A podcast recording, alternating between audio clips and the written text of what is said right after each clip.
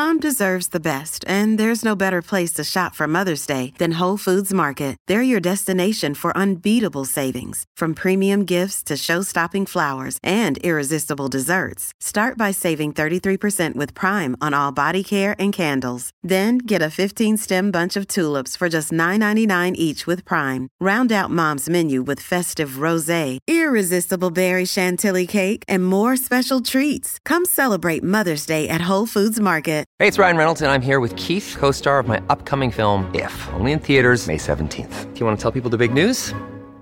All right, I'll do it. Sign up now and you'll get unlimited for $15 a month in six months of Paramount Plus Essential Plan on us. Mintmobile.com slash switch. Upfront payment of $45 equivalent to $15 per month. Unlimited over 40 gigabytes per month. Face lower speeds. Videos at 480p. Active Mint customers by 531.24 get six months of Paramount Plus Essential Plan. Auto renews after six months. Offer ends May 31st, 2024. Separate Paramount Plus registration required. Terms and conditions apply if rated PG.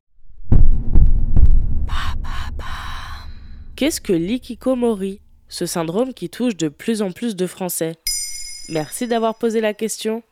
Dans le roman Le Passage de la nuit, publié en 2004, le grand romancier japonais Haruki Murakami nous emmène à la rencontre des jeunes vivant la nuit, en marge de la société. Ces personnages font le choix de s'éloigner d'un monde conformiste et rythmé par la productivité. Comme souvent chez Murakami, ce roman est le reflet de la société japonaise. Dans la réalité, cet isolement volontaire est un phénomène massif, presque épidémique au Japon. Dans les cas les plus extrêmes, ces jeunes ne mettent pas un pied dehors pendant des années et ce sont leurs parents qui leur apportent à manger. Ils peuvent vivre la nuit, négliger leur santé et leur hygiène, et se couper du monde des études et du travail. On les appelle les ikikomori. C'est quoi exactement? Pour résumer, ce terme signifie réclusion, enfermement sur soi. C'est le psychologue japonais Tamaki Saito qui utilise le terme pour la première fois en 1998 pour qualifier ce phénomène qui croît depuis le début des années 90 voire 80. Le ministère de la Santé au Japon le qualifie ainsi. L'état d'une personne qui évite toute participation sociale en raison de différents facteurs et causes et qui reste cloîtrée en permanence chez elle pendant plus de six mois. L'ikikomori peut découler d'une situation sociale ou de troubles psychologiques sous-jacents comme l'autisme, l'anxiété, la phobie sociale ou la schizophrénie. On estime que ce syndrome touche plus d'un million de personnes de tous âges au Japon.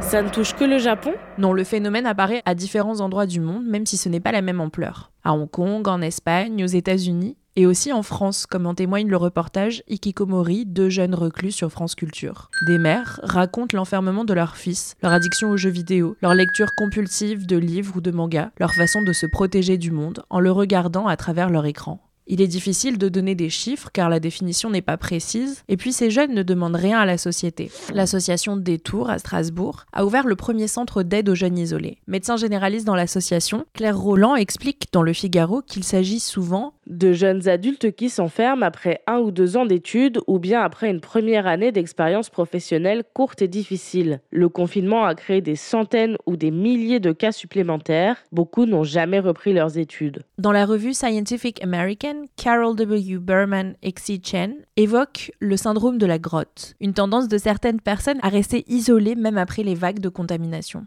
Le professeur de psychiatrie à l'université de Kyushu, Takahiro Kato, explique à la BBC que la culture japonaise décuple le phénomène. Les normes sociales rigides, fortes attentes de la part des parents, une culture de la honte font de la société japonaise un terreau fertile au sentiment d'inaptitude et au désir de rester sous les radars. Dans cette société ultra-patriarcale, 75% des ikikomori sont des hommes, perçus comme responsables de la stabilité économique du foyer. Que faire pour les aider? Il faut faire attention aux signes avant-coureurs dans notre entourage. L'isolement, les problématiques scolaires comme le décrochage. Il faut bien sûr inviter les personnes isolées à sortir, voir des amis, faire des activités, mais selon le médecin Claire Roland Jacquemin, il faut éviter de les culpabiliser. Nous avons remarqué que les jeunes vont mieux lorsque leurs parents abandonnent une sorte de calendrier social et acceptent de changer de temporalité. Pour les vrais ikikomori, le blocage est souvent très installé, et dans ce cas, il ne faut pas hésiter à faire appel à des psychologues ou à des psychiatres. Voilà ce qu'est l'ikikomori.